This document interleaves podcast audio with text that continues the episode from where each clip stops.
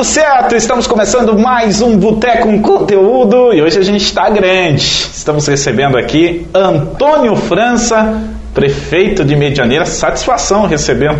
Satisfação é minha, Cunhasque. Aliás, eu quero parabenizá-lo pelo programa. Tenho acompanhado, muita gente boa passou por aqui já. E para mim é uma honra poder estar aqui. Obrigado pelo convite. Sim. Vamos na cervejinha, prefeito? Opa, vai Vamos muito lá? bem, né? Finalzinho de tarde. Rafael Vanzella, nosso garçom. Uma hora dessa aqui vai muito bem. Se acostumou já? Eu Chamar de prefeito? tô, na verdade, eu estou, né, prefeito, não tenho é, nenhuma, para mim não mudou nada, aumentou, na verdade, o compromisso, são várias reuniões, é, são, olha aí, rapaz. Tá chovendo lá? Eu tô com esperança. Tá chovendo lá fora? É, tava muito frio lá fora. Ai, meu Deus. Aguardada está a chuva, né? O pior é que você pode espantar a chuva desse jeito, né? Caraca, olha Quando isso. o cara aparece vestido de velho. jaqueta na época do o inverno, né? Tudo bem, mas no Aí, verão ó. não tem jeito. Olha aí, rapaz. Muito bom, muito bom. Mas é uma satisfação estar aqui contigo. Aliás, a gente trabalhou juntos, né, cunhado? Tem muita coisa para contar aí, né? É verdade. Bas- Bastante coisa, muito legal. Bom, a, a gente vai continuar aqui o bate-papo com o França. Eu quero já fazer um destaque para os nossos patrocinadores, Sorte Esportiva e também Sabor e Saúde Castanhas. Por favor, Rafael, brinde para o nosso convidado. Opa! Boneta Sorte Esportiva. E aqui, Muito França, joia, que bacana. para você, que eu sei que você Lindo, se né? cuida, né? Ah, Fisicamente, sem o França é impressionante, né? Sempre muito elegante, né? É. Não, tem, não tem curvas, né, Rafael Vanzel? Então eu sei que aqui tem, tem um produto muito legal, Sabor e Saúde Castanhas, são drageados. E assim, drageados com chocolate belga, mais diver- eh, do- da maior diversidade de sabores possíveis para você aí provar e aproveitar, tá? Eh, inclusive esse é com morango. Morango é uma coisa Delícia. Muito bom. fantástica. E assim para quem está numa dieta para quem está colocando sua a, a sua vida é, no prumo vamos dizer assim né? Mudando os hábitos de vida e gosta de comer uma sobremesa sem pesar na consciência sabor e saúde castanhas tá? Outra coisa gente para você que procura castanhas desde chips de todas as formas de drageados tanto para presentear as pessoas, né, presentear amigos, enfim, pessoas queridas, a Sabor e Saúde Castanhas disponibiliza para você, tá? Sabor e Saúde Castanhas. Eu vou deixar aqui o WhatsApp na tela para você. é, já fazer a sua cotação, tá? Pode ficar à vontade. E eu quero mandar um abraço para o Fábio Busanello. Ele teve uma gr- grande ideia, empreendedor, é, percebeu que ele poderia trabalhar num produto sofisticado aqui, mas a nível nacional. Ele consegue expandir para o Brasil inteiro através da, da, da internet, né, as vendas online. E, e atender um público muito exigente, né, que é o público dos drageados. Ah, uma sugestão, o tiramisu, viu, Antônio França? E também o limão siciliano. Limão siciliano vai ser o amarelinho. Esse laranja é sabor laranja com café. Muito bom. Esse eu acabei de provar. É, Excelente. É muito diferenciado, é aquela explosão de sabor e tudo isso com chocolate belga.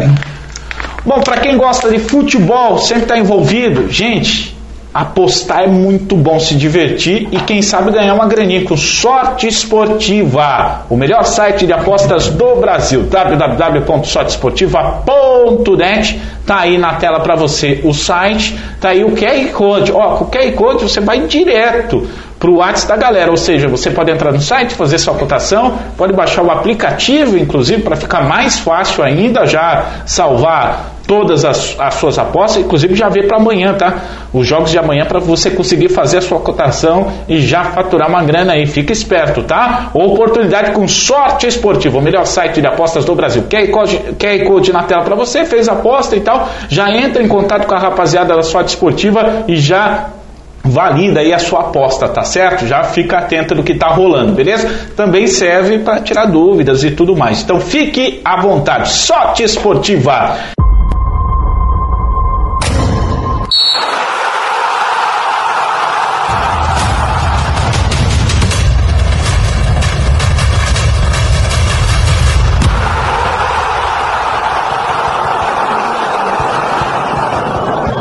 Antônio França, prefeito de Medianeira, satisfação mais uma vez estar tá falando aqui e receber você, né? A gente sabe da correria, das reuniões, de tudo, e vocês já estão, já estão entrando no segundo ano de mandato, ou seja, esse é decisivo, né? Decisivo. Já entramos no segundo ano. Claro que eh, durante o início desse ano, muita coisa a gente já fez, ainda no campo do projeto, na captação de recursos, né? E estamos com perspectivas muito boas pela frente. O nosso município está agora reformulando o plano diretor.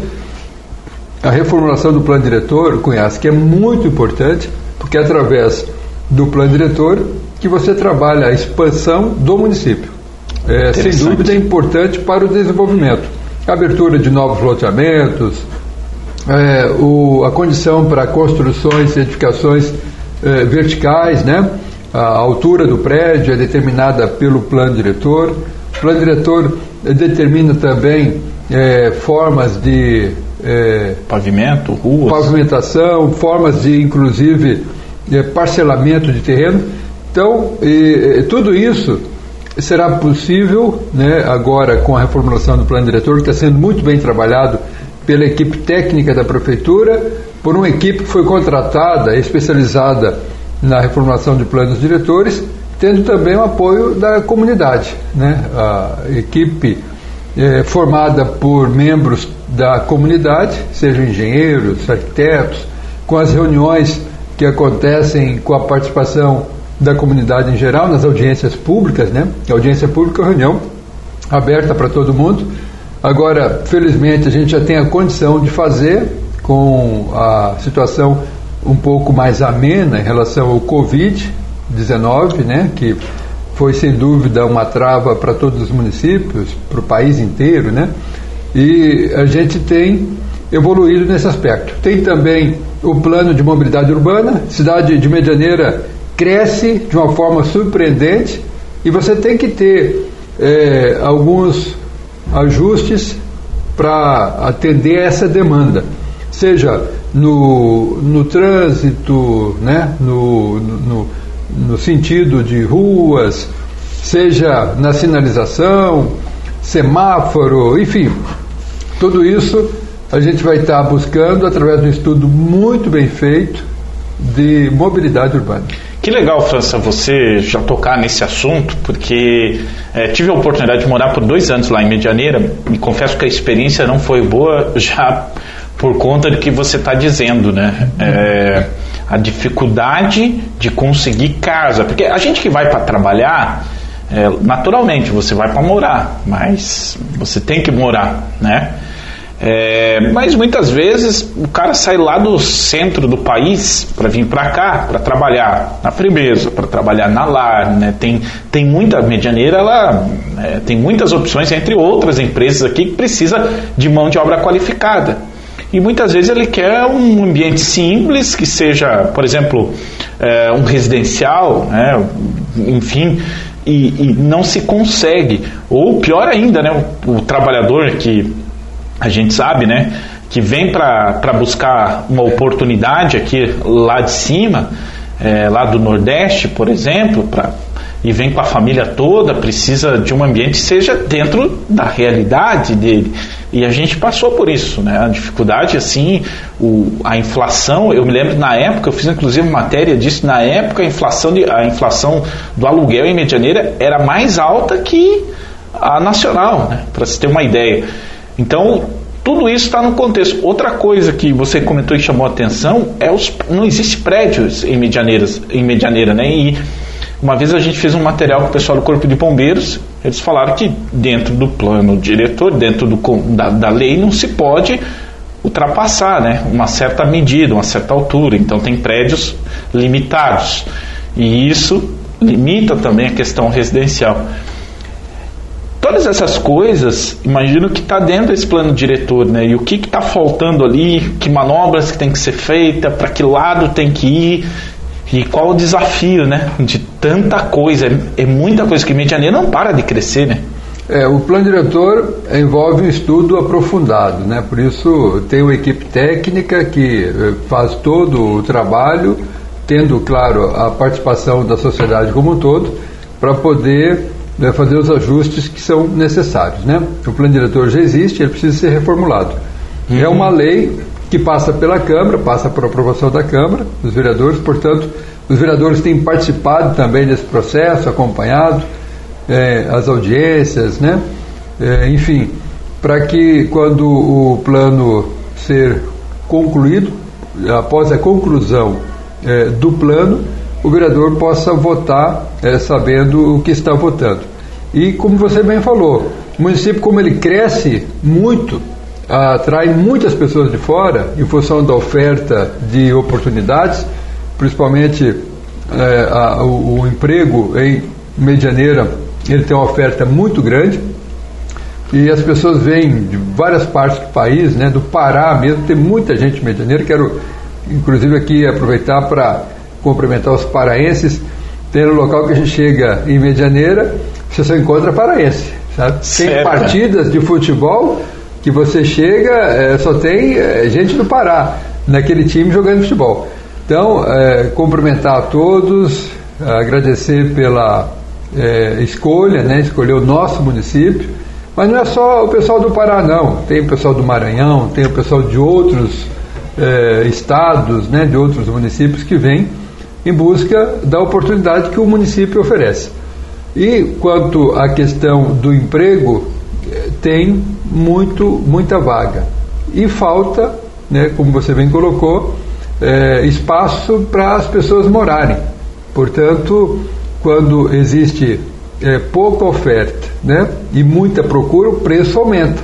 Então, o preço dos aluguéis realmente são altos em função disso, é, muita procura com pouca oferta de residências, né, de imóveis para alugar e chega a ter, é, Cunhasque, é, parece brincadeira, mas eu conheço residência com quatro famílias. Meu Deus. Que não encontrando espaço e também optando pela, pela, é, pelo rateio né, do valor do aluguel, divide em quatro famílias, fica mais em conta.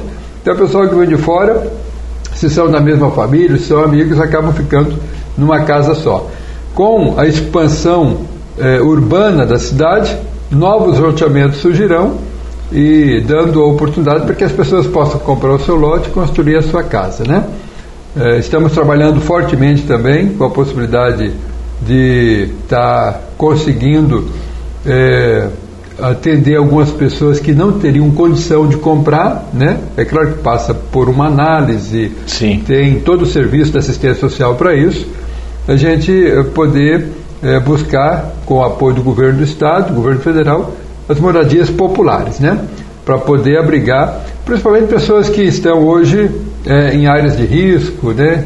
A, a beira de rios, é, em áreas que hoje não poderiam estar morando, mas em função da necessidade lá estão. Já, então a gente, primeiramente, atendendo essas pessoas. Já teria uma ideia, mais ou menos, por exemplo, a questão de moradias populares é uma demanda muito grande, urgente, né? Grande. A gente sabe disso porque uh, até uh, eu estava comentando quando eu quando eu morava lá em Medianeira, então eu pagava um aluguel assim fora da curva, assim muito fora da curva, né? Pagava é, na verdade, não tinha o que fazer, né? Se quisesse morar e trabalhar lá, você tinha que pagar. E é muito surreal, né? É, porque se você compara com as outras cidades aqui da microrregião, só que daí você vivendo lá você passa a entender, né? E esse é um dos fatores. Então é, dá para entender porque essas famílias dividem a, as casas, né? Primeiro a falta de opção e segundo, se o trabalhador aí é, ganha um pouco mais de um salário mínimo, ele não tem condição de pagar R$ 1.200 numa casa de aluguel, né? Que, que chegou, inclusive na, na casa que eu estava, a, a, a locadora é é, é locadora, imobiliária. a imobiliária, né? Ah, uma pessoa que trabalhava lá já falou que tinham quatro pessoas interessadas. Quando né? você pensava em sair, já tinha muita gente. Exato, então assim, nem estava preocupado. E, uhum. Então, assim, é, enfim, é uma situação que é muito difícil. Tem ideias que local, mais ou menos, essa expansão, digamos assim, da cidade, A gente vê ainda trechos agrícolas, né? Mas a gente já vê ali o Bom Jesus, que eu acredito que muito em breve já vai ser totalmente ocupado dos dois lados, não tem como não, né? É, bem, a, a estrutura que a Lar Cooperativa colocou ali no Bom Jesus, além de gerar emprego, oportunidade, né? Para as pessoas, contribui para o desenvolvimento do município. Aliás, agradecer às cooperativas, o Medianeira tem avançado muito por conta da força do empreendedorismo, né? e principalmente o empreendedorismo cooperativo.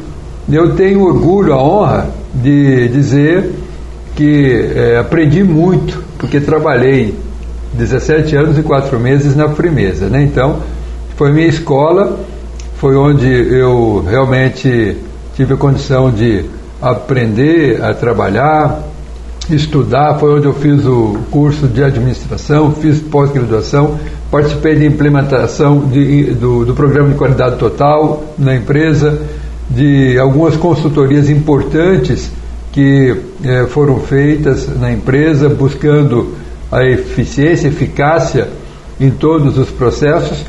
E essa bagagem eu levo agora para a, a, a função de gestor do município. Né? E essa, esse empreendedorismo é que faz a diferença no nosso município, porque as cooperativas é, acabam gerando oportunidade na, no emprego gerado, mas também oportunidade para outras empresas que dão assistência possam se instalar. E aí o comércio, tendo para quem vender, também amplia tem o, o, o, colaborador, o funcionário da Frimeza e também das outras indústrias né, de medianeira que trabalham, ganham o seu dinheiro para gastar no comércio local. E tudo é, vai é, dando expansão através dessa rede de geração de emprego e renda no nosso município.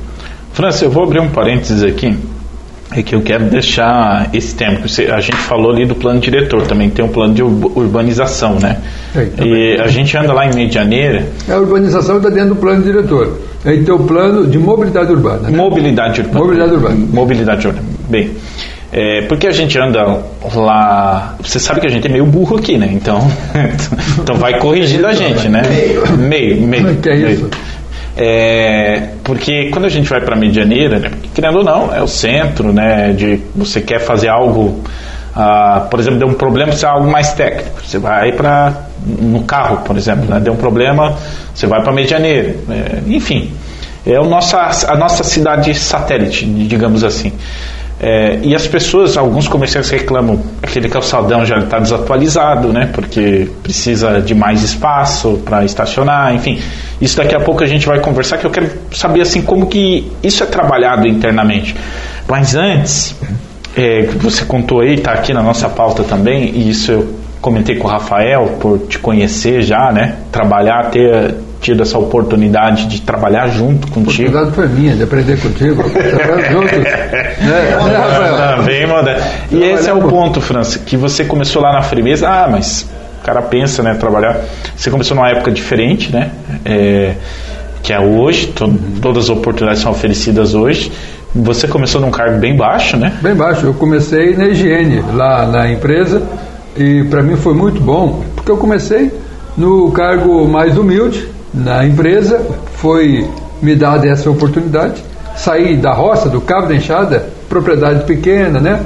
É, agricultura familiar, era no cabo do arado ou no cabo da enxada. pilotou né? arado? Mas e muito, e muito. Então, é, e começamos cedo. Eu e meus irmãos começamos muito cedo. Quantos irmãos são? Somos em três irmãos. Em três? É. Tem um irmão que é também radialista, trabalha na CBN lá em Cascavel, o Roberto Benjamin. Esse inteligente, né? Não é que nem, que nem a gente aqui, né? É, não, ele está tá, tá acompanhando, está quase no mesmo nível de vocês. Desculpa, França, mas tem que ir, né? O político falando isso pra gente, né? Por que não? Tá, tá, tá na lida e, e, vou dizer para você, né, eu tenho o maior orgulho de poder ter trabalhado como radialista, né? E ainda e, e é legal, fala, fala dessa conexão, assim, porque, porque, a pessoa não imagina, pô, tu tá lá na Frimeza, tá no setor de limpeza, nós paramos é. aí na história. Aí tu sobe de cargo na Frimeza, Qual que é esse passo, essa transição para o rádio? Que isso é interessante. É, o, na verdade, eu sempre tive uma vontade muito grande de trabalhar no rádio, porque eu via o rádio como uma oportunidade de você dar voz àquele que não tem. Sempre fui meio assim é, impaciente, incomodado com várias situações, e principalmente quando se fala da questão social, né?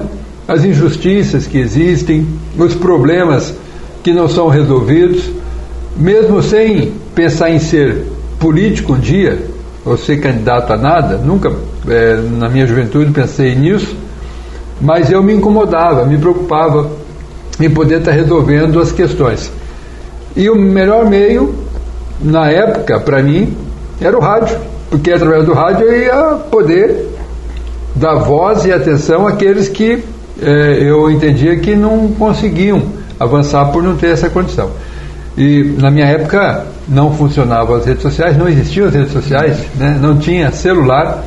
Então o rádio realmente era o que veículo força, né? que eu sonhava poder trabalhar para dar minha contribuição. E mesmo trabalhando na Frimeza, eu comecei a trabalhar no rádio em finais de semana, na Frimeza estudando, né, fiz Cefet, na época no curso técnico lá no Cefet, um curso muito bom. Daí eu passei no vestibular num momento que era muito concorrido o vestibular. Nós tínhamos a Unioeste em Foz ou Cascavel, né? Então, Nossa. essa turma toda dos municípios aqui no entorno tinham que disputar as vagas em Foz ou Cascavel. A disputa era muito grande, mas a base que eu tive no Cefet me deu a condição de passar no vestibular para fazer administração. Então, eu tinha uma admiração muito grande pela arte de comunicar no rádio, para ser a voz daquele que não tinha voz, e também é, pelo gestor, aquele que consegue melhorar a situação, consegue produzir resultado. Você estudou para isso, inclusive. E aí eu fui fazer administração. Né? E eu pensava já na época, olha, eu quero fazer administração ou jornalismo. Como não tinha jornalismo, fiz administração e depois fui para o rádio, aí fiz pós-graduação na área de marketing e propaganda, iniciei o um mestrado na área de desenvolvimento regional e agronegócios, também na Unioeste, lá em Toledo. É, fiz outros cursos de pós-graduação e na Frimeza passei a trabalhar em outros setores, cheguei a trabalhar no departamento de marketing da Frimeza e acabei recebendo o um convite para trabalhar no veículo de comunicação que era a Rádio Independência, né? Um convite que o nosso saudoso e querido Moacir me fez, né? Então, que tinha um baita feeling nesse sentido. E, e, e, ele te viu e colocou lá na. É, ele me deu essa oportunidade. Indo para a rádio, eu passei a ter um contato mais forte, né, em uma interação muito boa com a comunidade. Dentro da Frimeza, eu já tinha firmado, fortalecido os meus laços de amizade, enfim, de companheirismo com todo aquele público né, da Frimeza. Hoje, com em torno de 6 mil colaboradores Nossa. só em Medianeira. Né? É muito louco, né? E- 6 mil, cara. Exatamente. É muita gente, né? Nossa, cara, é incrível. Muita gente. Você vê o quanto é, impacta na economia do nosso município. Geração só de empregos, 6 mil. Mais os impostos, né? E os empregos indiretos formados por aquelas empresas que são prestadoras de serviços para a firmeza. Então, quer dizer, a importância da firmeza para o nosso município, assim como a importância da Cooperativa Lar, da CGS, de outras empresas, é muito grande. Mas a firmeza é a maior em Medianeira, né? Maior geradora de emprego e renda. Então, tive a oportunidade de, de aprender lá, como eu disse, é, para você, trabalhando muito tempo, fui para o rádio, a- a- ampliei o leque de contatos, candidato a vereador, graças a Deus e ao povo né, que confiou em mim, o mais votado até hoje em Medianeira. Aí eu quero chegar agora. Porque é importante marcar, não pode passar despercebido isso. Primeiro, vamos por partes. Primeiro, da onde saiu, tipo, você já era vereador, já estava na política, já estava enganjado. E a gente via é, como você tratava as pessoas e recebia o feedback, né? Era, era muito fácil ver isso, né? Só que tem um abismo muito grande quando você sai da posição de vereador, onde você estava na. É, vou usar esse termo, entendeu? Zona de conforto, porque muito facilmente você venceria para dar um passo prefeito, né? Que é, tem um abismo ali, que aí daqui você não conhece mais. Como que foi essa decisão? Não foi uma decisão fácil, confesso para você, uh, mas teve também na verdade, o encorajamento através da manifestação popular, né, que já é, durante o período como vereador, principalmente os dois últimos anos como vereador, muita gente já cobrava que eu tivesse que me colocar já na condição de ir para o executivo. E essa cobrança só foi aumentando da população e os números mostrando que tinha condição. Quando se fazia as pesquisas, meu nome aparecia muito bem eu, é, como estava vereador e a gestão atual é, trabalhava o nome do vice-prefeito Neguinho para que ele fosse o candidato a prefeito. Então, e a população incentivando para que eu saísse do legislativo, Câmara de Vereadores, e fosse para o executivo, né, a prefeitura. Aí, depois de pensar, analisar, né, recebeu, recebeu o convite do Neguinho para que fosse o vice do Neguinho e eu aceitei, depois de uma análise feita, depois de conversar bastante com a família, seria uma atuação diferente daquela que eu vinha fazendo, né? no executivo é diferente, mas seria para mim também um aprendizado muito importante. Né? Eu fiz um período no legislativo, e eu poderia fazer um outro período, outro tempo, como vice no executivo. Mas aí, por ser um empresário, o Neguinho, né, ter lá toda, é, enfim, o seu compromisso com os seus negócios, ele resolveu não ser mais o candidato. Aí, quando ele resolveu não ser mais o candidato a prefeito, aquela população, aqueles eleitores que esperavam é, que eu estivesse no executivo, me apoiaram para ser o candidato a prefeito e me apoiaram, inclusive alguns cobrando né, que eu fosse o candidato. E você que assume compromisso com a comunidade tem que estar sempre à disposição. Né? Eu, felizmente, durante todo o meu mandato como vereador, eu fui muito atuante e, como vereador, analisando os passos do executivo para fiscalizar, inclusive para cobrar o executivo tive a oportunidade de fazer um estágio muito bom, um aprendizado interessante. É, alguns cursos que eu fiz também na área de gestão pública, porque o gestor público é, tem que ter um preparo diferente do gestor da iniciativa privada. Ah, o público tem um tratamento diferente. Aliás, um acompanhamento por órgãos reguladores, né? Tribunal de Contas, Ministério Público e a própria Câmara de Vereadores, que o tempo todo é, está vigiando as ações do Executivo Municipal. Isso gera uma burocracia Ou do Executivo enorme, né? é, estadual ou federal, né? E nós temos regulamentos, nós temos normas, leis a serem cumpridas. Então, o gestor público tem que conhecer muito de leis, tem que ter um jurídico muito atento para que as decisões que você tome não fira nenhum, nenhuma lei né? porque se isso ocorrer, você acaba sendo punido. Então, a diferença do gestor público para o gestor na iniciativa privada está aí. Eu tive a oportunidade, como vereador, fiscalizar, né? hoje eu estou na condição de executivo sendo fiscalizado. Então, está sendo muito boa a experiência. É, o executivo tem o diferencial de poder executar, de poder fazer, Claro que dentro das normas, né, tem muita coisa que você, como, é, como candidato ou até como cidadão, pensa, pô, se estivesse lá como prefeito, eu ia fazer isso, né?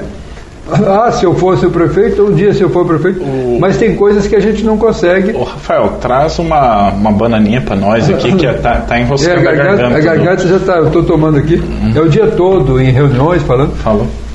Então, é, esse, essa é a diferença, mas está sendo importante, até porque, Cunhasque, temos um time muito bacana. Eu cheguei à condição de prefeito mas cheguei com um time né, muito forte. Inclusive, o vice-prefeito de Medianeiro, meu vice-prefeito, o Evandro Mesa, de uma competência é, incrível. Aliás, é, mais um que assiste o Boteco aqui, assiste né? Assiste o Boteco. Uma dedicação exemplar, né?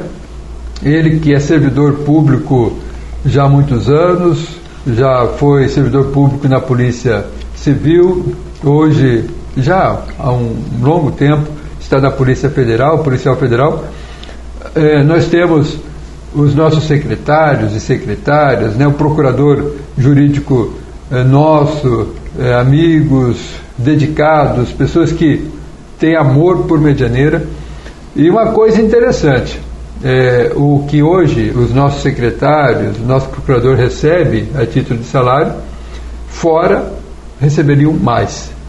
Estão conosco na prefeitura é, pelo amor, a dedicação e a vontade de deixar um legado, né? de dizer, olha, eu fui é, secretário para fazer é, algumas coisas que eu sonho para a coletividade, para a comunidade medianeirense. Então, é um time comprometido, dedicado, que nós temos hoje na Prefeitura de Medianeira, e é por isso que as coisas estão andando muito bem.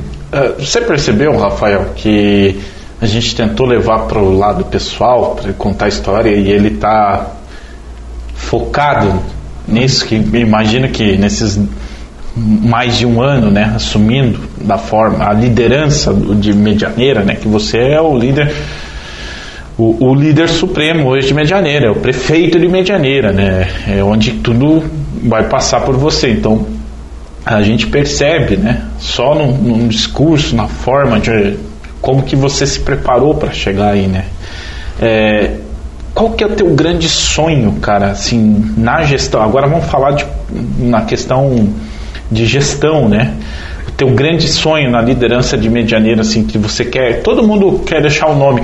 Você tem uma ideia, o, o esse, essa história de, de eternizar o nome, isso veio com os romanos, né? Eles faziam aquelas estátuas gigantes, aqueles monumentos gigantes para falar, ó, eu fiz isso.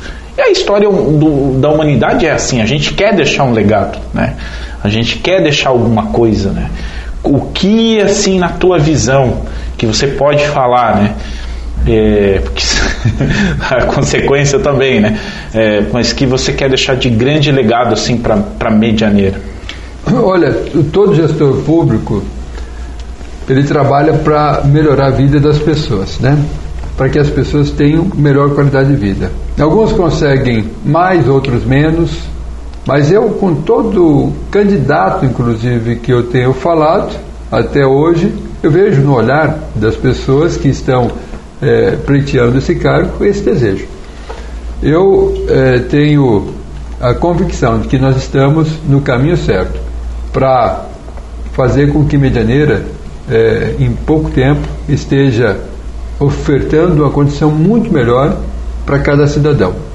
Na é, geração de emprego, que já é muito boa, mas é, ofertando a condição das pessoas morarem melhor, uma cidade mais limpa e organizada, equipamentos públicos para que as pessoas possam ter a condição de um lazer. Portanto, nós estamos agora com um projeto para um parque municipal na Pedreira, uma área degradada que receberá ali recursos do governo do estado para que a gente possa ter um parque com lagos, trilhas, né? um ambiente para pessoas Desculpa, dadas as proporções, Curitiba fez a mesma coisa a mesma lá com, coisa. com a pedreira. Com a pedreira de Curitiba, transformando na Paulo Lenisque, que hoje você conhece lá, né? Porque hoje é um, é um ponto turístico onde as pessoas que vão a Curitiba têm é que visitar legal. aquele espaço. Medianeira, a gente busca também a realização desse sonho. Precisamos ampliar escolas, estamos já no primeiro ano de mandato, iniciamos a construção de uma escola a última construída em Medianeiro, se não me engano, foi a Ulisses Guimarães, há muitos anos atrás. Então, no primeiro mandato, a gente já é, começou o mandato com a obra de uma escola, no primeiro ano, ampliando outra escola, é, com mais seis salas, é, reformando algumas que precisam de reforma, já buscando recursos para mais uma escola. É, precisamos ampliar as unidades de saúde para melhorar também a condição do atendimento na saúde pública. No mínimo, mais três unidades estaremos construindo, melhorando a atenção básica do município. Já estamos contratando ah, as ACS, agentes comunitários de saúde, ampliando o número de agentes de endemias, também outros profissionais da saúde, contratamos médicos no último concurso Vamos terceirizar a UPA para que a gente possa ter os funcionários efetivos que hoje trabalham na UPA à disposição das unidades e a UPA sendo administrada por uma equipe terceirizada com expertise na área. Enfim, são muitas ações para melhorar a saúde do município. Trabalhando também com uma equipe multidisciplinar, onde a gente vai poder contar com nutricionista, psicólogo, assistente social, enfim, várias especialidades para atender as demandas que existem é, no sentido de melhorar a saúde da população. E sempre com a visão, Cunhasque, de cuidar da saúde das pessoas. Você, no teu, no teu mandato, você vai ter um garçom assim também? Ó? Rapaz, Olha, no colarinho. É, um desse eu não sei se eu, se eu aguento pagar, porque ele é muito bom, vai custar caro. Mas que legal, França. É, é, essas informações que você traz, elas são muito pertinentes, né? Porque a gente sabe que não está fácil mais a virada é, de mandato, né? Quando muda a administração, a gente sabe que tem algumas formas de você dar uma bloqueada ali de quem começa. Então você começa tendo que refazer todo o planejamento e dentro de um orçamento que não foi você que planejou. Né? Exatamente, né? bem lembrado. É, e, e, isso traz uma dificuldade, né? Então por isso que eu até citei antes, né, do segundo do segundo ano de mandato, que esse é decisivo por conta de é, é o primeiro ano que você está com o teu orçamento planejado é pela tua equipe, né? É verdade. É o primeiro ano você pega um orçamento, né, que foi aprovado, que foi é, construído, né, pelo gestor anterior, aprovado na gestão anterior, e você tem que conduzir, né, o município com aquele orçamento. Já o segundo ano você teve a condição de, com a sua equipe, é, poder elaborar o orçamento para fazer aquilo que você entende é importante fazer. Então, esse é um ano importante, o segundo ano de gestão, para que a gente possa estar dando início a muita coisa que buscamos fazer. Né? Na área da saúde mesmo, como eu estava falando antes, a atenção básica é muito importante. A gente tem que gastar mais energias no cuidado com a saúde. E muitas vezes se gasta muito mais energia no cuidado com a doença. Quer dizer, a pessoa espera ficar doente para daí você é, ter o investimento, a, o gasto isso gera mais despesa para o município e mais sofrimento para a sociedade. Então, queremos e vamos construir um ambiente para é, as pessoas terem mais condição de é, preservar a sua saúde, seja na atividade física, na consulta e aconselhamento do nutricionista, do psicólogo, enfim, de outras especialidades né, que é, fazem parte é, do, do, do, desse, desse conjunto de especialidades que nós estamos colocando à disposição, é, seja na atividade cultural, a cultura faz muito bem para a mente das pessoas, né?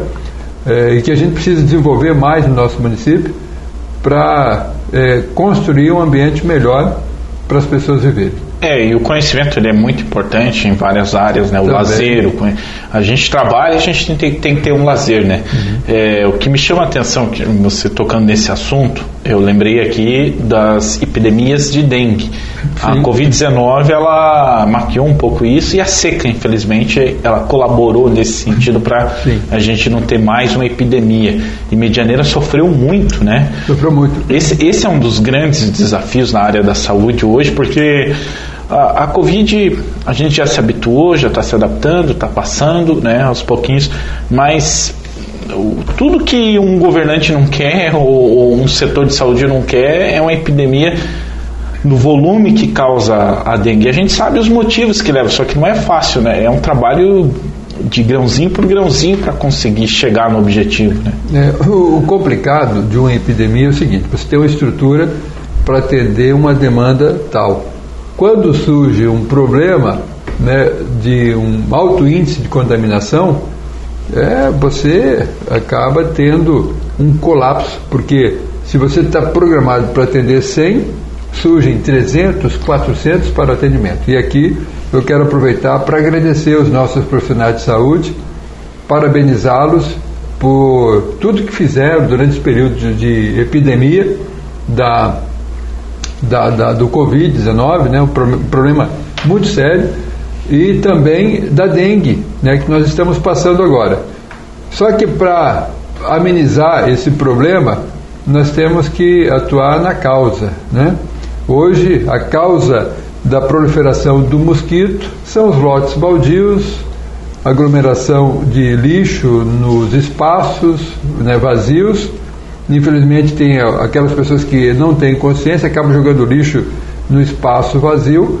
E não é. precisa muito, né? Isso que Exato. é o desafio, né? É, jogando ah. lixo na rua e tal. Se a pessoa não junta as folhas do, do quintal dela, já é um problema, né? Exato, o foco de criação do mosquito. Então, aumentar a conscientização das pessoas, trabalhar fortemente as campanhas. Aprovamos recentemente, eh, foi aprovado recentemente na Câmara um projeto do Executivo, aliás, quero agradecer aqui os vereadores pela aprovação, um projeto que dá a condição da gente transformar os terrenos baldios em hortas comunitárias. Então esse trabalho vai começar agora de forma muito intensa em Medianeira, produzindo alimentos orgânicos nos espaços onde as pessoas jogavam lixo. Então a gente quer é, agora, com uma estrutura, estar tá limpando esses terrenos. É claro que é, tem que ser um terreno público, é tranquilo. Né? Se o terreno é particular, tem que ter. Também o particular é, pode. Também pode, a, a, partir do momento em que Pô. o proprietário né, ele ceda o espaço.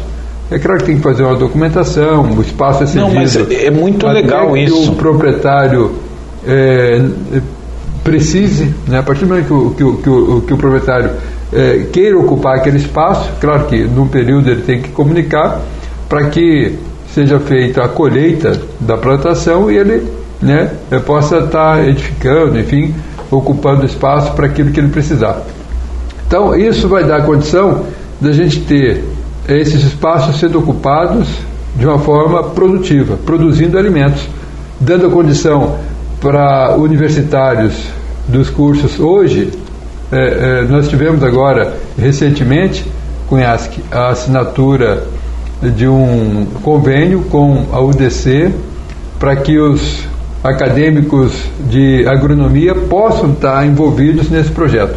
Eles precisam fazer é, aulas práticas, precisam também fazer estágio e vão estar fazendo aulas práticas num projeto eh, que é comunitário, que tem o objetivo de atender a comunidade, produzindo alimentos para a escola, né? produzindo alimentos para alimentos para aquelas pessoas que mais precisam, necessitam na cidade, e alimentos com qualidade. Vão alimentos ser doados esses alimentos? Ah, vão ser doados para algumas entidades, vão ser eh, disponibilizados para as escolas e até vendidos.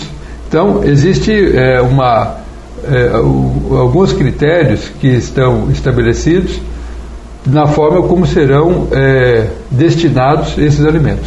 E a produção, ela, em Medianeira, tem muitos voluntários, aposentados, né, que querem uma atividade e vão estar também, estão se colocando à disposição para poder trabalhar nas hortas, inclusive ensinar o ofício, para quem não sabe, né? Porque tem tanta gente que trabalhou a vida toda na lavoura, produzindo alimentos, e que hoje estão aposentados e que gostariam de estar fazendo alguma coisa. Então, vão poder estar fazendo nessas hortas, tendo acompanhamento dos professores do curso de agronomia da UDC, dando oportunidade para que os alunos dos cursos do curso de, de agronomia possam participar.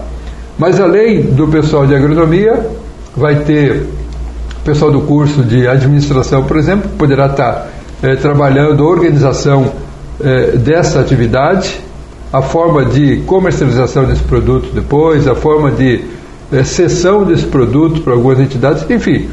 O curso de Direito também tendo a condição, lá em Medianeira, de disponibilizar alunos para fazer estágios, acompanhamentos, né?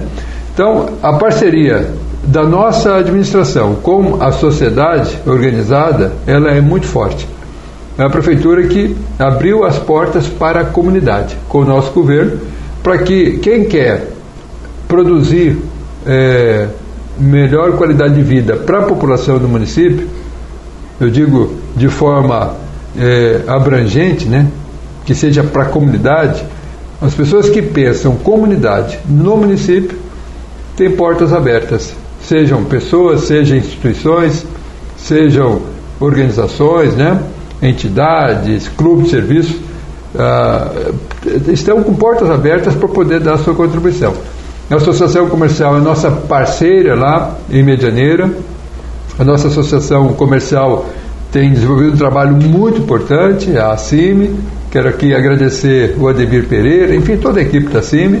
Nós temos também o CODEMED, o, o, o CODEMED é o Conselho de Desenvolvimento de Medianeira que é formado por é, cidadãos de Medianeira, empresários, é, pessoas é, autônomas, né, que querem o bem do município. Então, essas pessoas também estão dando uma contribuição muito importante na tomada de decisão, na apresentação de sugestões, né, e no apoio para que a gente possa ter um município cada vez melhor. Verdade ou desafio? Entramos naquele quadro, nosso quadro do camelinho. Bom, França, agora é, tava tudo muito legal, né? Mas a gente entra naquela Agora fase. vai esquentar o negócio. É. Depois da cachaça. que a gente está mais solto, né? mais leve. A verdade, desafio são quatro opções. Uma delas o Rafael está trazendo aqui, que é o nosso jamelão, caso você não queira nenhuma das outras. É, você contar uma piada, você contar uma história constrangedora, ou ainda. É, qual que é outro, Rafael? Piada, música. Ah, e música, cantar uma música. Obrigado, Rafael. Esse é o Alzheimer, né? Fazendo efeito. É, uma dessas quatro opções, você escolhe e fique à vontade. Acho que vou contar, vou contar uma história constrangedora. A nós gosta, né? Nós gosta, é bom. Rapaz, eu é, quando estudava em Matelândia, morando ali no Ocuí Federal, eu andava seis quilômetros e meio para chegar na aula. Ali era divisa, não? É, porque eu estudava lá no Euclides da Cunha. Quem é de Matelândia sabe. Eu estudava no Euclides da Cunha e morava ali na linha Ouro. Portanto, seis quilômetros e meio até o, o colégio. E uma época difícil, né? Sem recursos, sem dinheiro, é sempre o mesmo sapato. O sapato furou, né? Mas eu tinha que andar, sem levantar muito o pé para ninguém ver o, o furo do sapato. Ficar de joelho nem pensar. Eu comecei a andar né, no, no, no, no estilo para que ninguém visse o, o, a sola do sapato. Quando chovia, então, virava aquela meleca dentro do sapato. Você imaginou? Porque estava furado. Mas o mais difícil foi o dia, eu já, de forma é, chateada, não, não tinha recurso, na verdade, para ter um outro sapato, né? Numa situação difícil. É, quem já passou por isso sabe. Não é nem falta de organização, é realmente falta de dinheiro, né? Era uma época bem Esperando diferente. ter um dinheirinho para comprar um outro calçado. Eu chegando lá na- no colégio, um certo dia, abriu a boca, né, já estava furado, abriu o sapato. E aí, como é que você vai chegar na sala de aula arrastando, pisando? Numa época que bullying, gente, era coisa natural, né? Pensa Você seria constrangimento. amassado, Pensa no amassado. constrangimento. Só que daí você tem que usar da criatividade, né? Eu ah, encontrei um barbante, um barbantinho, amarrei o sapato que estava aberto, um barbante, e amarrei o outro também. E, e fui para a sala de aula que nem o Ayrton Senna, na última curva com chuva, entendeu? Na ponta do dedo, mas não tem problema. Então fui com os dois sapatos amarrados, com aquele barbante, entrei, estudei, né, eh, participei da, da, da, enfim, sem sair para o recreio, fiquei no recreio estudando, mas eu não podia sair porque senão o sapato poderia me deixar na mão. E a, e à tardinha saí na ponta dos dedos ali, da ponta dos cascos, para não ter problema, me distanciei um pouco do colégio e fui para casa, daí descalço, né, tranquilo, porque o sapatinho estourado. Então, foi uma situação que eu Pô, não esqueço hora. mais. Da hora, sabe? né? Então, agora, agora há pouco você falou, se tem alguma história, daí eu fui imaginar, lembrar, lembrei dessa. É um fato acontecido, né, que marca, né, dada a um momento Esses 6 na verdade, um quilômetros momento valem muito a pena hoje, né? difícil, né? Um momento difícil. Eu sei que quem está nos assistindo aí, muitos talvez não passaram por um momento tão complicado na vida, né? Como eu passei, mas eu sei que tem muitos que passaram também. Então, é uma situação Você não difícil, precisa- só que eu tive que, com determinação, a vontade foi num, num momento de voltar para casa, sabe? Mas eu falei, não, já estou aqui e tenho que estudar andando um pouquinho mais aqueles barbantes, né? Do lado lá de uma de uma lixeira, inclusive, né? É, uns barbantes lá. Eu peguei o barbante, amarrei o, o sapato, amarrei o outro. Resume bem, brasileiro, né? Resume bem. Aí sabe qual foi? O sapato que veio na sequência também você não esquece, né? Daí meu pai comprou um par de quichutes. As Porra! pessoas não sabem nem o que é hoje, né? Não, não faz nem então ideia. eu saí daquele sapato furado e fui para o quichute. Rapaz, o quichute andava picando, né? Porque tinha aqueles cravos de borracha. Ah, eu fui muito feliz para a aula. E aí eu jogava futsal, né? Numa quadra de piso bruto, enroscava aqueles cravos da, na, na quadra até gastar, levou tempo. Nova geração, que chute mais ou menos seria o que o James Bond ia usar para qualquer situação, né? Porque é- era indestrutível, né? Um negócio fora do, do comum. Muito bem, superado, produção. Muito boa, né? E Fica uma lição ali. É... Ah, é a, a- a gasolina, né? É, Gasolina. vamos dificultar um pouquinho, né? Pergunta de amigo agora. Pergunta de amigo. Estamos na reta final aqui é, do nosso podcast, Boteco Conteúdo, recebendo hoje o prefeito de Rio de Janeiro, Antônio França. A gente está ficando grande, né, Rafael? Só convidado, desculpa a expressão, mas convidado pica aqui, né? Impressionante. Que é isso, rapaz? Vamos lá. O cara pega duas picaduras, digo, Aqui, ó. Olha aí. Vamos lá. Olha o que, que é esse É, se eu entendi o que o Rafael tentou fazer aqui, né, que a panela quente sempre para o político, né? Então, vamos lá. É, você pode tirar. Ah, tá aqui. Tá aí a pergunta de Tá aqui a amigo. pergunta de amigo. Isso. Vamos ver como funciona É. aqui. Qual é a sua inspiração de todos os dias? Eu sou um caboclo muito religioso. Sou de uma família religiosa. Meu pai, minha mãe, meus avós, né? Sempre foram de muito à igreja e de confiar muito em Deus. Eu diria para você, Cunhas, que, que em todos os momentos de superação que eu tive, eu busquei forças em Deus. Foi Deus que me deu a condição para superar todos os obstáculos, que não foram poucos, durante toda a minha caminhada. É, hoje eu costumo falar para os meus colegas lá na prefeitura, né, secretários e tal, quando surge uma dificuldade muito grande, eu digo para eles: olha, eu, eu felizmente tenho o couro grosso, já apanhei demais, não se preocupem, né?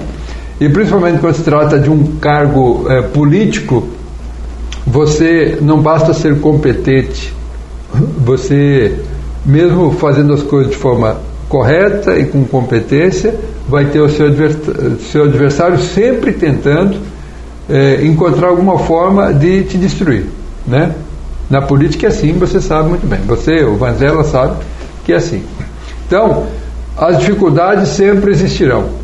Mesmo que você esteja conduzindo da melhor forma a sua gestão, vai ter alguém falando mal, vai ter alguém criticando, né? E até encontrando coisas que não existem para tentar te denegrir. E a minha força eu busco em Deus. Então, aqui, ó, qual a sua inspiração de todos os dias? O maior ser humano que já pisou na Terra, e já voltou por esse planeta, chama-se Jesus Cristo. É um homem. Num, alguns falam, não, ele era, um, ele era Deus. Sim, mas no corpo humano. Deus, filho de Deus, mas no corpo humano. Vivendo tudo aquilo que nós vivemos. sentindo a mesma coisa que você sente, que eu sinto, né? as mesmas tentações que você sofre e que eu sofro. E ele é, superou todas elas de uma forma jamais, né, como único ser perfeito. Então, é a inspiração que eu tenho para todos os meus grandes desafios e obstáculos. Então, está respondida a pergunta, eu acho. Muito Qual a bem. sua inspiração de todos os dias? Jesus. Tem mais? Então, essa parte acho que a gente não contou, né? São todas. Elas são todas? o que precisa para ser um bom prefeito? Rapaz, eu diria, eu diria para você o seguinte: Não precisa ser bonito, né? para ser um bom prefeito, Rafael É. perguntou se precisa ser bonito. não, não, Não, então jamais. pode ser que outro dia tu chega lá. Não, nós, né? Um dia eu falei. Não, não. Na verdade, é, a beleza não conta, né? O que conta é o senso humanitário. Você tem que. Eu sempre falo para os servidores, e principalmente o pessoal da, da saúde, que a gente tem que ter um atendimento humanitário. Né? A gente tem que atender as pessoas com amor. Quem vai à procura de um atendimento na área de saúde já tem problema. Ele não vai lá à toa. Ele vai porque tem problema. Então, você tem que dar toda atenção e carinho, com muito amor, para essas pessoas. Se elas estão exaltadas, xingando, né? exigindo o que não pode, é porque elas não estão normais, elas estão com problemas. Já foram na, na procura, à procura de ajuda porque estão com problema. Então, você tem que ter calma, atendê-las com carinho e amor da mesma forma. Né? E eu vejo que é, o que precisa para ser um bom prefeito? Acima de tudo, você precisa amar as pessoas. Você precisa gostar do seu município e amar as pessoas. Porque o que vale na vida é o ser humano, são as pessoas. Não são é, bens materiais, estruturas. É claro que a estrutura ela serve de base para um bom atendimento às pessoas. Mas em primeiro plano você tem que colocar o ser humano, as pessoas. Você pode ter muito conhecimento técnico, pode ser um excelente gestor, mas se você não amar as pessoas, você não vai fazer uma boa gestão. Você pode até não conhecer muito de gestão, você pode até não ter muito conhecimento técnico, mas se você amar as pessoas e aquilo que você faz, você vai buscar o apoio técnico de quem sabe, de quem tem o conhecimento e vai fazer uma boa gestão. Então, para ser um bom prefeito, você tem que ter amor pelas pessoas e pelo município. Vamos para a próxima. Deixa eu ver aqui. Você aceitaria tomar a gasolina para não responder essa pergunta? Eu prefiro responder a pergunta. gasolina eu já estou, já estou tomando. Ai, ai, faz tempo. Vamos Se lá. não tivesse tomado gasolina, daí eu, daí eu preferia gasolina. Boa. Deixa eu ver aqui o que, que vem. Se arrepende de algo, algo que não disse ou poderia ter feito diferente? Olha, eu confesso que ao longo da minha caminhada, eu acho que tudo que eu tenho feito, eu não me arrependo, sabe? Não me arrependo. Até as coisas que talvez não tenham dado muito certo, serviu para mim de experiência e de escola. E eu disse para vocês que a minha inspiração está em Deus, né? E eu também tenho certeza de que tudo contribui para o bem daqueles que amam a Deus. Até algo de ruim que aconteça. Acontece algo ruim, a gente não gosta, fica transtornado, mas a fundo, se você analisar, tem o lado bom daqui, daquilo que ocorreu que você não gostou. Sempre vai ter o lado bom. E principalmente se você ama a Deus. Deus não vai deixar que aconteça algo com você que realmente vá te prejudicar. Ele não deixa. Então, aparentemente, aos meus olhos, é ruim. Mas, se for analisar a fundo, é bom. É algo que está te dando uma lição, ensinando alguma coisa. e Essa aí- contribuindo para o seu crescimento. Essa aí, é, essa aí teve dificuldade, hein? O que você não contaria para ninguém?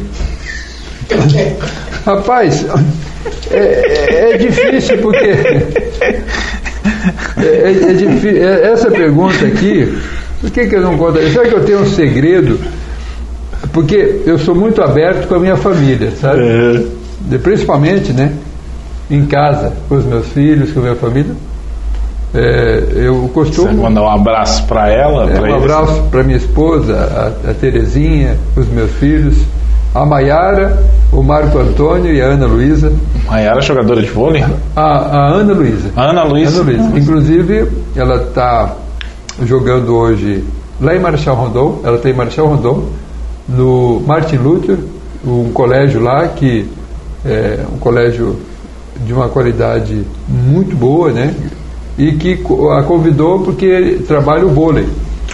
E o vôlei de Rondon é muito forte. Inclusive, ela é- foi pré-selecionada para a seleção paranaense. Aliás, quero parabenizar a Ana Luísa, que ela está pré-selecionada para a seleção paranaense sub-19. Ela tem apenas Oh, 17 anos. Com 17 parabéns. anos, já está no grupo aí entre as melhores do sub-19. Né? E- Parabéns, Ana É Luísa. alta elite, né? Exato. Jogando, jogando em alto nível. E eu, eu, eu confesso para você que eu não sou de guardar segredo, sabe? Então fica difícil dizer o que que eu não contaria, né? Viu, viu, Rafael? Eu- eu é que sou- na verdade essa pergunta aqui, abrindo o jogo, essa aqui é uma pegadinha. Muita gente não responde. É? Mas muita gente não respondeu. 90% das pessoas. Você e o Teixeirinha, né? Teixeirinha que teve aqui semana, é, três semanas, faz, teve aqui, ele também conseguiu contornar. Pois é, ó, o que você não contaria para ninguém? Eu estava pensando aqui para tentar descobrir o que, que eu não contaria. Mas Um, um segredo, comigo- um segredo. Você já É, respondeu mas pra o que acontece comigo, eu tenho mania de, de contar, de falar para os outros. Ah. Pode ser que eu esqueça de contar alguma coisa, mas eu sempre fui eh, dessa opinião. Aliás, às vezes, eh, às, às vezes sou mal, mal compreendido por isso. Né? Tem coisa que as pessoas talvez não gostem, mas eu não tenho eh, eh, segredo. Tá indo bem, França. Tá indo Deixa bem. eu ver aqui. Saindo bem. Qual a lembrança mais feliz e a mais triste?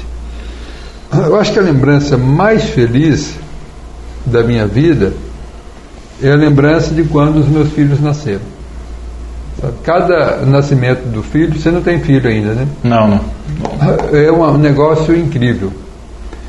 Eu, eu tive um momento muito feliz na minha vida. O que, que foi, Rafael? O Rafael olha pra mim e começa a rir. Rafael tá na mesma situação que. Cachorro não Também, conta, né? também não tem filho? Tem. É, cachorro não conta. Não, filho, filho não, é outra não, coisa. Não, tá. Quando nasce o seu filho, rapaz, é um negócio que mexe. Eu tô brincando. Inclusive, é, eu não falei da Netflix hoje, né? Tem que falar, né? Que, É, não, mas a gente está analisando o contrato. é, que a Netflix quer patrocinar a gente e a gente tá analisando ainda porque não é assim, né? Pra entrar aqui no boteco, né? É, mas tem uma série que o, o- o- feita em cima do Papa. É, falando exatamente disso, É. ele, ele comenta esse, esse, essa questão que as pessoas estão no mundo de hoje substituindo os filhos pelos cachorros, né? que, que- para preencher, porque a gente precisa, né? É. A gente tem um, o que, que foi, Rafael? Tava pensando aqui agora, de todas as pessoas que passaram, que caiu essa pergunta aí, todo mundo falou dos filhos, né? Aham. Não vi ninguém falando do casamento. O dia mais feliz da minha vida foi o Tinha, casamento. tinha que casar, não, mas aí, né?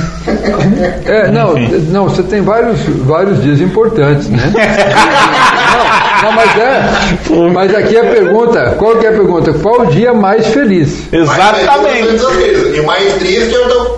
Ah, Tá, e o mais triste é. Não é o casamento. Não, o ma- não. O, o mais triste da minha vida, eu acho que foi quando, eh, foi quando faleceu o meu avô, né? Aliás, o, o, o meu avô e a minha avó materna.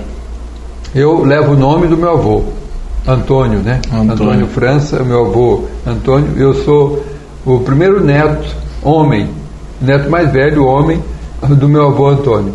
Então, é, daí no falecimento dele eu, eu realmente senti muito. Do meu avô e da minha avó também, né? Que idade que você tinha quando aconteceu? Quando meu avô faleceu, eu tinha uns. já tinha uns 18 anos, 18, 19 anos, né? Então, Assim, foi um, um, dia muito triste para mim, né? É, eu não lembro de outro dia é, mais triste. Acho que foi na época que o meu avô faleceu. Vamos lá, faltando três perguntas de amigo. Nenhuma gasolina até agora, Rafael. Até na mais cabulosa. Eu, eu posso até, até é, é, complementar aqui. Um outro dia de muita tristeza, imagino que talvez de vocês também, foi com o falecimento do Moacir. Né? Então, assim, eu acho que os, os dias mais tristes foram esses: o falecimento É. do meu avô e o falecimento do Moacir. É que tudo, desde o que você, ah, quem está assistindo aqui, está vendo tudo aqui, então era uma coisa que ele impulsionava, né? A gente a buscar eh, fazer algo sempre fora da, da caixa, né? Exatamente. Eh, Isso era, isso era muito diferenciado nesse ponto. uma, uma espontâneo, sincero no que falava, né? Moacir, um cara que, se ele gostasse do negócio, ele falava que gostava. Se ele não gostasse, ele também falava que não gostava, né? Uma pessoa autêntica. E um, E eu admirava muito, e visionário, né? De uma cabeça É, e, e- Impressionante. e de uma coisa assim, por mais que não pareça, né, para quem conheceu talvez ele superficialmente, é, talvez vai parecer rude, né, é, muito direto. Mas é a A gente- espontaneidade, né? É, a gente não está acostumado.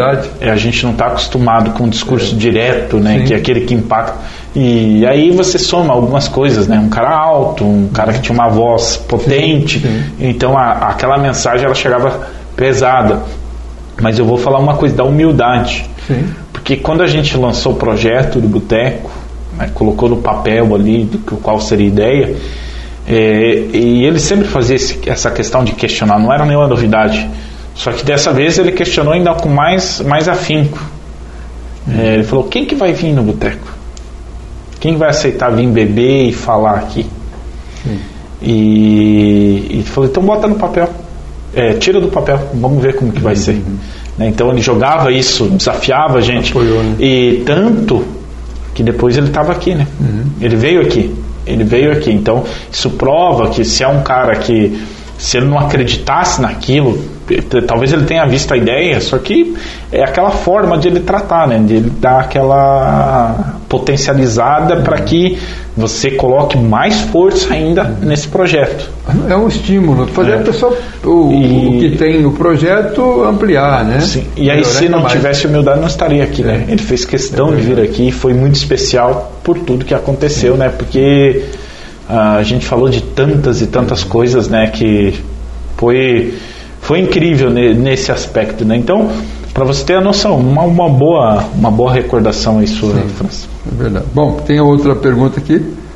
Quando era mais novo, era o cara que pegava geral Oh! ou sempre leve uma única namoradinha? Se pegava todo mundo, era só de, de, de, de uma ficante fixa. Rapaz, eu, na, na minha época, é, eu sou um cara mais maduro que vocês, né? Hum. Então era, era mais difícil. Era mais difícil, né? É, o caboclo lá da roça, acostumado a trabalhar no cabo da enxada. Nem sempre tinha barbante, né? Não tinha barbante. E aí, não, bem lembrado. O cara que tinha que amarrar o sapato com barbante, como é que ia atrás de menina? É. Entendeu? É, Se não tinha uma moto, não tinha um carro, né? Os colegas que tinham uma motinha, um carro, já tinha mais facilidade. Então, eu, eu, eu confesso que eu namorei pouco. Mas, ah, é, mas eu, é, eu- as, que eu nam, as, as meninas que eu, que eu namorei, realmente eu tenho boas recordações. Foram pessoas muito, é, muito eh, marcantes na minha vida, até que encontrei a definitiva, né?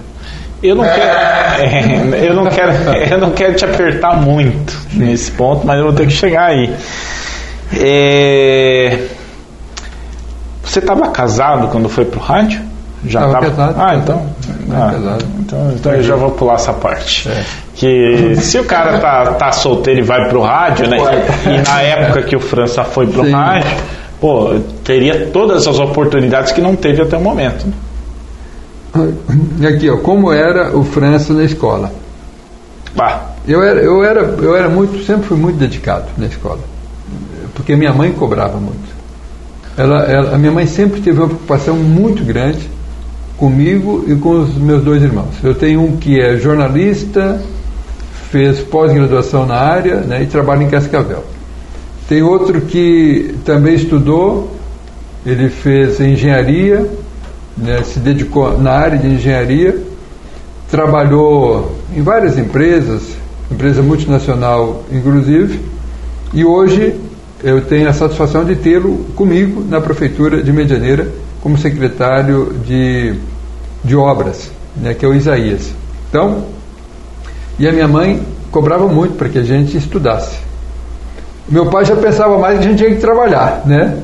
E a gente fez as duas coisas, trabalhava e estudava. Enquanto trabalhava de dia, no início, né, logo no início do ensino médio, a gente teve que eh, conciliar, trabalhar até meio-dia e correr para a escola. Depois, no ensino, na verdade no ensino fundamental, né? No, na época segundo grau, é, segundo grau a gente já foi, já foi, eh, passou a estudar à noite. Era, é, era ginásio e segundo grau, era diferente, né? Então o ginásio a gente trabalhava é, meio-dia e estudava meio-dia, né? E depois, no primário ginásio, trabalhava meio-dia e estudava meio-dia. No segundo grau já passamos a estudar à noite, porque tinha aulas à noite, e trabalhar o dia todo. Então a gente conciliou trabalho e estudo, depois fui trabalhar na Frimeza, trabalhando na Frimeza fiz Cefet, né, curso técnico, depois faculdade, pós-graduação, conciliando o trabalho e o estudo. E sempre com muita dedicação nos estudos, porque era a esperança que tínhamos. Né? Quem não tem dinheiro tem que estudar. Eu acho que hoje até, até quem tem dinheiro hoje não e tem. E até quem tem dinheiro, mas naquela época muito mais, né? Muito mais, porque, porque as condições eram, eram as oportunidades sim. eram poucas, né? Sem estudo. E aí, Cunhasque, tinha um colega, um amigo da gente, que tinha dinheiro. Então esse, ele já tinha uma condição muito melhor, né? Ele, ele tinha uma renda melhor em função do patrimônio que tinha, dos negócios que tinha, propriedades rurais. Então, nós que não tínhamos nada, a esperança era estudar para conseguir um bom emprego. É o que a gente pensava na época. E, e tu pensa assim, né? As pessoas não fazem ideia, né? A, a onde está a diferença de quem tem uma, uma, uma oportunidade ou quem tem uma condição melhor. Uhum. A condição melhor é que muitas vezes você fica três horas a mais no ponto de ônibus do teu dia porque você não tem como ir para tua casa. Você depende de um ônibus. Você não pode fazer um lanche porque a conta não fecha. Né? Então você tem que é, dar uma enroscada aí na fome, né? Ou, ou ah, se programar, fazer um lanche, uma forma que. Então muda muito. Muda é, muito. E essa muito. experiência ela é muito importante para a nossa vida. Sabia? Eu, você falou, eu lembrei. Quando comecei a trabalhar em Medianeira, claro, é, poderia ter pedido até um dinheirinho para o pai, que tinha escasso, um dinheirinho escasso, mas tinha alguma coisa. Eu, é, trabalhando na Frimeza, fazia o seguinte, só para tu ter uma ideia. O almoço, na época, né, um almoço farto na Frimeza, é, de muita qualidade já, isso em 91, maio de 91. Né? 31 anos. É, então, naquela época. 30 anos, né? 30 anos. Eu, sabe qual que era o meu alimento? 31. A gente não é boa matemática. Não é 31, 31, tá bom. Sabe, sabe qual que era o meu alimento de manhã? Ah. Manga. Manga? É porque até hoje tem lá os pés de manga em Medianeira, né? Então, de manhã, manga. Almoço ao meio-dia na firmeza, à noite, manga. Porque eu coletava as mangas primeiro mês não tinha dinheiro nenhum, não tinha recebido no primeiro salário. Alguns colegas compravam no barzinho da frente da Fremesa, do seu Valdemar, até vou falar o nome dele aqui. O seu Valdemar comprava biscoito, né, para pagar depois. Enfim, fazia uma comprinha lá. Eu também comprei, né, para pagar depois. Mas cuidando, né? Esse depois. É, não, depois, depois que recebesse, né? Porque você iniciou é, na época, hoje também, eu acredito que tem pessoas que talvez passam por isso, principalmente quem vem de fora. Então, começa a trabalhar na firmeza, sem nenhum pila no bolso. Ele vai pagar o aluguel da casa, vai pagar o mercado, depois que receber. Entendeu? Então, tem pessoas que passam por isso, eu passei por isso. Então, o primeiro mês, eu não tinha recebido ainda, não tinha dinheiro. O que eu fazia? Pegava, é, é, juntava as mangas em um alimento importante. A fruta sempre muito importante. Comia manga de manhã, almoçava bem ao meio-dia, manga à noite e ia para a escola. E fechava a conta. E fechava a conta. e chegava da escola com fome, com fome tinha mais manga em casa para comer. Sabe? Gosta de manga ainda? Experiência, e gosto. Vamos para a última. Gosto e, e tenho. É, Imagina a lembrança, uma, né? Uma lembrança muito importante. Isso traz uma lembrança marcante. Principalmente, né? A, é, se é uma lembrança especial, né? A, a comida, ela qualquer alimento faz isso com a gente, né? provoca marca, isso, né? Marca. É marcante. A última, França, respondemos? Se você seguisse a profissão que você escolheu quando era criança, o que você seria hoje? Eu acho que, eh, graças a Deus, Deus me deu a oportunidade de seguir aquilo que eu pretendia seguir quando criança. Eu queria atuar como comunicador e administrador, que era o que eu imaginava. Eu quero ter a condição de organizar as coisas, de administrar e gerar resultado. Sempre admirei quem é, tem essa expertise, essa condição de, através das boas decisões, melhorar a vida de alguém, da família, a vida própria, a vida das outras pessoas também. O administrador tem é, essa missão, né? O bom administrador tem essa habilidade que é a habilidade de construir ambientes melhores para ele e para as pessoas que estão à volta. E a condição de ser um comunicador, um radialista. Eu via muito a Rádio Globo, né, como acho que você também chegou a ouvir, bem mais jovem, mas chegou a ouvir, Rádio Globo, Rádio Tupi, Rádio Gaúcha, os grandes comunicadores defendendo causas importantes, brigando é, por aqueles menos favorecidos, né? alguns comunicadores com uma veia é, muito forte no social, defendendo as pessoas que não tinham poder de voz, de fala, né? defendendo essas pessoas. Então, que me chamava a atenção era isso. Por um dia eu quero ser um radialista para brigar por aquilo que Aliás, as pessoas precisam. Quem quiser entrar no rádio e não sabe como, começa a ouvir essas emissoras. Sim. É uma baita. vai te dar uma, um leque assim de opções para setores para você seguir e aprender, principalmente, é porque são rádios que. É, Melhor escola, né? É, é uma escola. É, ouvir os grandes mestres, a gente aprende. Tem que ouvir quem é top. É pra. Você, a gente talvez nunca chegue nesse nível, né? De, a gente está aqui no interior e, e trabalhando para o nosso público e muito feliz por isso, mas é, chegar nessa abrangência aí, é, mas é legal, legal a, acompanhar e ter essa referência, né? É, e o aprendizado ele é importante quando você aprende de quem realmente já conhece, né? E sabe muito. Como se expressar, como trabalhar é, uma informação, então tudo, tudo isso está né, tá nesse pacote. É Gente, Antônio França, prefeito de Medianeira, Cara, quero agradecer aqui. Estava curioso porque é, desde o ano passado a gente não se falava, é verdade, né? É verdade. É, tua correria, correria. a gente saiu de, de Medianeira para trabalhar de novo aqui em São Miguel, né? Que depois da que deu essa reabertura da pandemia, que as coisas mudaram. Uh, e dizer assim que eu percebo que você como profissional da sua área que você escolheu, né, está é, muito preparado, muito preparado mesmo. Só que uma coisa agradável em você, que é a essência, tua essência, isso eu estava curioso para ver.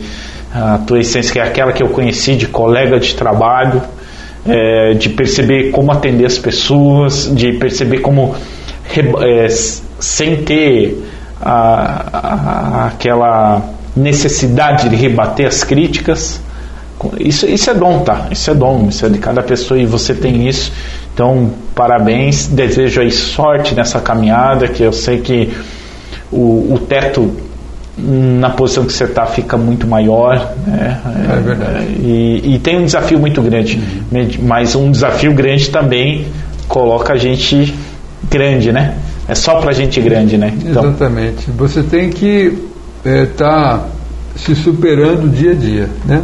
Eu confesso, digo para você que eu não, o meu, meu, minha superação sou eu mesmo. Eu quero a cada dia que passa estar melhor para que eu possa atender melhor e ter a condição de é, cumprir com o meu compromisso, com a minha missão. Eu encaro como uma missão, né? Como eu disse anteriormente e respondendo à pergunta, o que, que você gostaria de ser quando crescesse, né? Quando criança, eu imaginei, eu quero ser administrador e radialista. Então, e comunicador. Então, isso eu consegui chegando a, a, a, conquistar, fazendo um curso, né, fazendo uma faculdade, um preparo na área de administração e gestão e tendo a condição de também ser radialista, é, surpreendentemente me levou no campo para o campo político, né, que quando criança eu não imaginava ser político.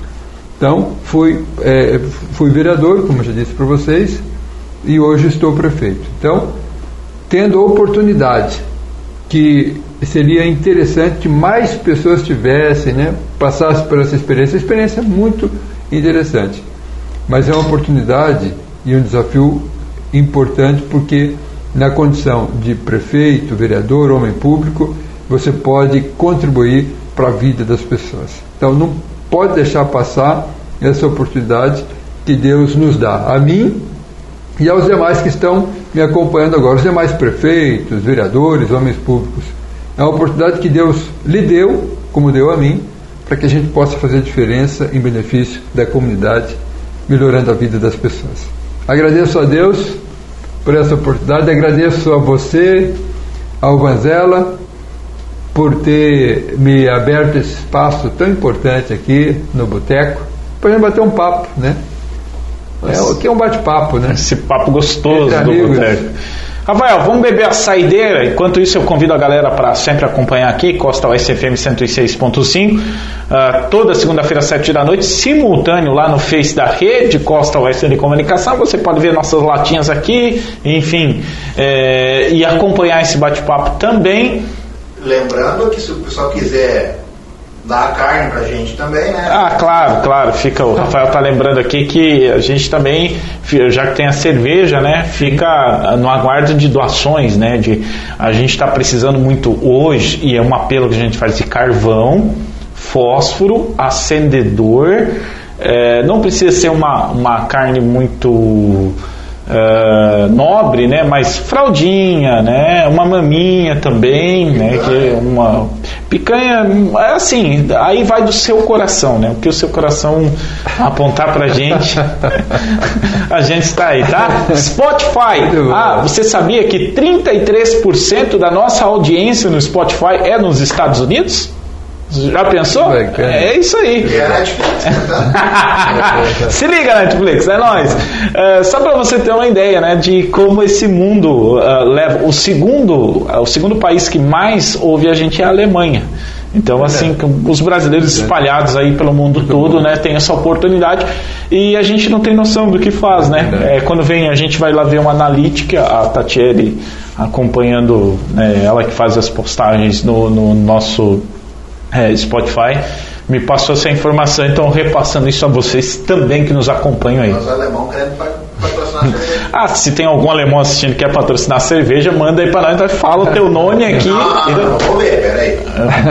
É difícil, né? Não, não, cerveja a gente Falar é fácil. o nome do alemão é mais complicado. Antônio França, obrigado, viu? Eu que agradeço. Muito obrigado pela oportunidade. Deus abençoe o trabalho de vocês, trabalho Obrigado. brilhante, fantástico, né? A juventude e uma energia. Obrigado pela juventude. Muito interessante para a comunicação, que é hoje diferente, né? Do, da época nossa, É, porque mudando. vocês estão aí com plataformas que levam para os Estados Unidos, para a Alemanha, para outros países, né? A comunicação produzida, o conteúdo produzido aqui. Parabéns. A saideira é a verdade, estou aguardando a saideira ainda, se não.